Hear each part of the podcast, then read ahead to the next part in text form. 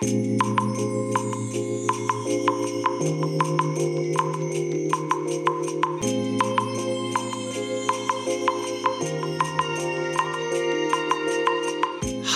おはようございます。本日はですね11月4日金曜日でございます。えー車の中の気温はね14.3度ですね。えっ、ー、とねかなり久しぶりのねラジログの公開になっているかと思いますがもうねここんとこねいろいろとねもう体調がねおかしくてですねすいません更新がね本当にね滞っておりました。えー、昨日はね、あの、特にね、もう頭痛がひどくてですね、午前中で、もう午前中でっていうか、まあお昼いっぱいでね、あの、お仕事、ちょっともう早退させていただいてですね、帰宅してからね、もう布団の上にね、ゴロンって転がって、まあ、横に慣れたおかげでね、もう夕方、夕方つってももう6時ぐらいですかね、ぐらいにはだいぶ頭痛がね、収まってきてくれてね、まあ今日はこれでね、ようやく普通に出社できるなという状態だったんですけども、ねやっぱりこのね副鼻腔炎の影響力は本当半端ないですよね。であとちょっとね気になるのがねあの心臓のあたり胸というより心臓のあたりと言った方がいいですよね。ちょっとね苦しい感じなんですよ。うん。あの以前もね実はこれ同じような現象が起きてですねあの当時なんで起きたのかっていうのがね大方推測ついてるのがあのカフェインのね取りすぎですね。でここも数ヶ月毎日ねまあ毎日といってもあの出勤の時だけですけどねお仕事に行ってる時だけですけどもそれでもまあ週に5日ですよね。お昼にねペットボトルのコーヒー飲んでるんですよ。丸々1本ね。毎日。だからねもしかしたらその辺の関係でねカフェインまたね過剰摂取という状態に陥っているのかなとえー、以前ね、あのー、なんだっけな、モンスターエナジーを毎朝飲んでいた時、その時もね、数ヶ月飲み続けたらね、やっぱり同じようにね、ちょっとね、心臓のあたりが苦しくなった経緯があるんですよ。同じような感じなんですよね。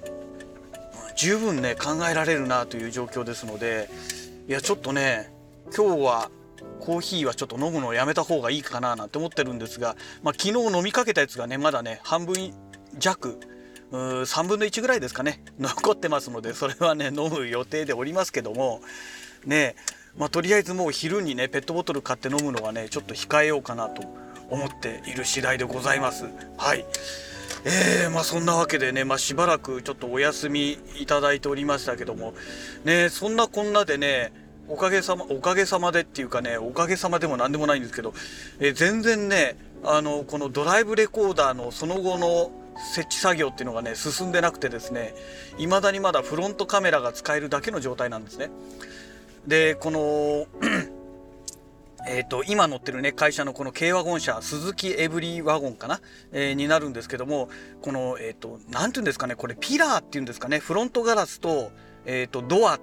の間にあるこの柱みたいなやつあるじゃないですか。ここのところのこの外側のあの側といえばいいんでしょうかね。これがね外れないんですよ。ね、あのちょっと前にねツイッターでもツイートしましたけども。でね、えー、中にね、えー、ビスでねあの固定されてるんですけどそのビスがねやたらと硬いんですね。でこのあまりにも硬くてね私のドライバーが舐めちゃったりね一部ビス側の方も舐めちゃったりしてねこりゃあかんということでねでただね幸いにしてねこのビスがね六角なんですよ六角のこの何て言うんでしょうナットみたいな形になってるビスなんですよ。なので、えー、六角レンチでやれば取れるんじゃないかということでね、えー、この間、まだ体調が崩れる前ですけどね、カインズホームに行ってきまして、えー、それをね、買ってきました。そしたらね、10ミリですね。10ミリの、えー、六角レンチ、えー、で、まあ、刺さるということが分かりまして、えー、8、9、10と3本買ってきたんですけどね、えー、10ミリが使えるということが分かりました。でそこからねまだ作業してないっていう。でこれが外れればね今ケーブルがねむき出しになってるんですけどもまあ綺麗にねこの側の中にね収まってくれるようになりますのでまあ少しはね見栄えが良くなるかなと。でこれができないとですね今度はねリアカメラを設置するための、まあ、配線ですよね。これをねこの天井の中に入れることができないんですよ。というのがこのえー、側で天井のこのねなんか布布みたいな樹脂みたいなやつがあるんですけどもこれの上にかぶさっちゃってるのでだからねもう何が何でもこの側を外さないとですねこの内側をケーブルを配線させることがねできないんですね。うん、ほんと微妙な作りですよねこれ。なんでこんなガチガチにねビスで固定してるんだろうっていうぐらいねほんとびくともしないんですよね。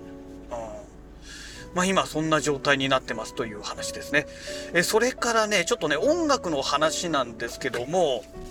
おお、赤だ赤だ赤だ赤だ。えー、っとですね、なんだっけ、そう、音楽の話。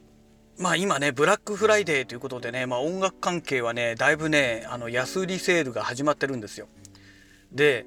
えー、とはいえね、あの、まあ今月からでしょうね。ブラックフライデー本格的になるのがね、まあ、11月っていうのが一般的にこのブラックフライデーのねあのまあメインの時期っていうんでしょうかね。ってなりますので、まあ、皆さん結構フライングでね、えー、始めちゃって要は遅くなればなるほどユーザーさんがもうね持ってるお金って限られてるわけですからいくら安くなってるからといってもね買えないっていうオチになっちゃうわけですよ。お金使っちゃうとね。だからそのフライングして先にね、えー、セールをやってその予算を、まあ、自分のところにね振り分けちゃおうっていうね振り分けさせるようにしちゃえみたいなね。多分そういう 戦略なんだと思うんですよ。なのでやたらとねなんか最近早く始まってますけども。ねでまあそんな中でですねまああのまあ、エフェクト関係のプラグインっていうのは今ね結構いっぱい出てるんですけども、まあ、私が欲しいのはやっぱり音源なんですよね。で、ね、ブラックフライデーでね安くなるのがね基本的にねハードの方ではなくてソフトウェアの方がメインなんですよ。で、えー、最近ねちょっと欲しいなと思ってる音源がありまして、えー、それがねコルグのねオプシックスって読むんでしょうかね、えー、これがね欲しいなと思ってるわけなんですけどもえこれねハードの方で買うと6万円台なんですよ消費税込みでね。6万何千円とかになるわけですよ。さすがにね今このね6万何千円をね音源で使うのはどうなのっていうのもありますしであとまあそれ以前にね場所も取るというのもあるんですよ。だから、うん、ちょっとそれはどうかなっていうのがありましてね。でねあのコルグのサイトで調べてみますとあのねオフシックスネイティブっていうね MacOS 用のソフトウェア音源が出てるんですよ、えー、現在ね1万9900円なんですね。まあさすがにねあのハードと違ってソフトウェアの方はねだいぶお値段がね下がってるんですよ。まあ3分の1ぐらいになってると言えばいいんでしょうかね。3分の1以下といった方がいいですね。6万円台ですからね。うん。ですのでねまあこれがね狙い目かなと今思ってるわけですけども今買うとまあ約2万円出費が出てしまうわけですよ。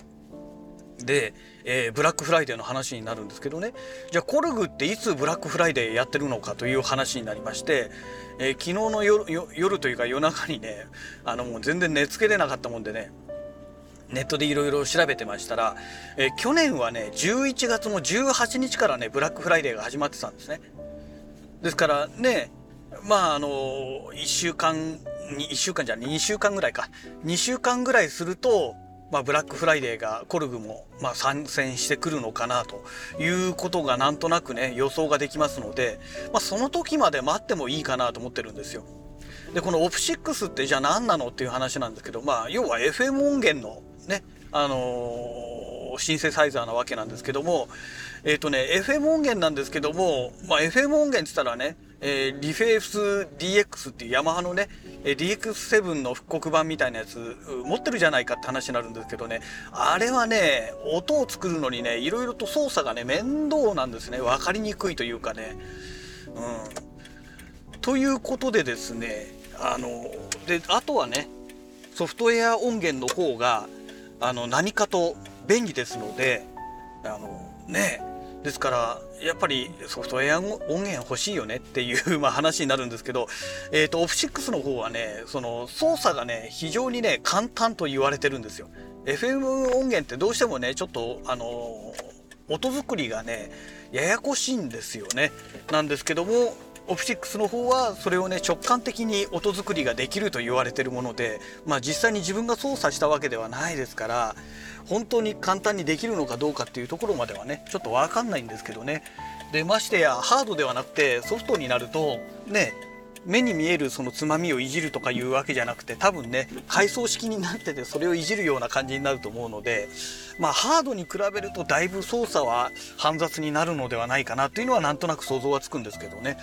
まあただ音作りはね音作りっていうかそのサンプルを聞いてるとねやっぱり結構いいんですよ。結構いいのでねやっぱり欲しいなと。でまあねコルグがねあのブラックフライデーでやると半額セールでやりますからね。そうすると1万9900円の半分っていうとまあ約1万ですよね。まあ1万実質下回ると。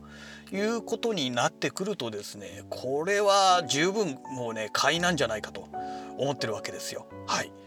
まあねできればね iOS 版なんかもあるとね両方欲しいななんて思ったりするんですけどさすがにね iOS 版は出てないみたいですのでまあちょっと、えー、MacOS 版の方をね今狙ってますというね、まあ、そんなお話でございました。はい、えー、そんなわけでねまた次回のラジログをお楽しみください。